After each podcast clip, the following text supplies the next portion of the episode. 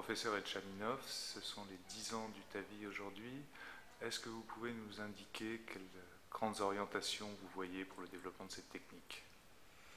Alors je pense que euh, effectivement on n'en est pas encore au stade de, maturation finale de, cette valve qui a tout de même 10 ans.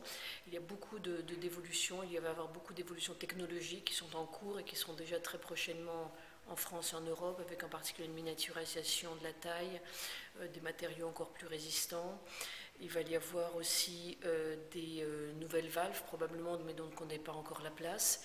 Et puis je pense que la question la plus importante, qui est celle que finalement beaucoup de gens se posent, c'est est-ce qu'il va y avoir une évolution des indications? Alors on sait d'emblée qu'aujourd'hui, euh, tout le monde est d'accord pour dire que euh, cette valve doit être implantée à des patients inopérables ou à haut risque chirurgical, mais puisqu'on a maintenant du recul qui commence à approcher, dépasser les 6 ans, on se pose la question d'implanter cette valve à des patients moins risqués, puisque ça peut se faire sous anesthésie locale, sans cicatrice, avec une durée d'hospitalisation brève. Et donc nous, on est vraiment, on prône beaucoup le fait que ça soit fait de façon euh, très très scientifique, randomisé. Et il y a deux très grandes études euh, randomisées programmées. Une qui court déjà aux États-Unis, qui s'appelle Partner 2, donc avec des patients à moindre risque, et qui va comparer la chirurgie aux valves percutanées. Et une autre qui, n'est pas loin de démarrer, qui s'appelle Sur ta vie, en Europe, hein, avec euh, également le, comme objectif d'évaluer les résultats chez des patients à moindre risque.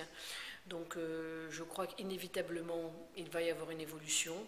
Euh, en particulier probablement en commençant par les patients les plus âgés, puisque si on arrive à démontrer que la durabilité euh, excède déjà 5 ans sans aucun problème, je pense que ce sera les, premiers vers lesquels qui pourront bénéficier d'une extension des indications.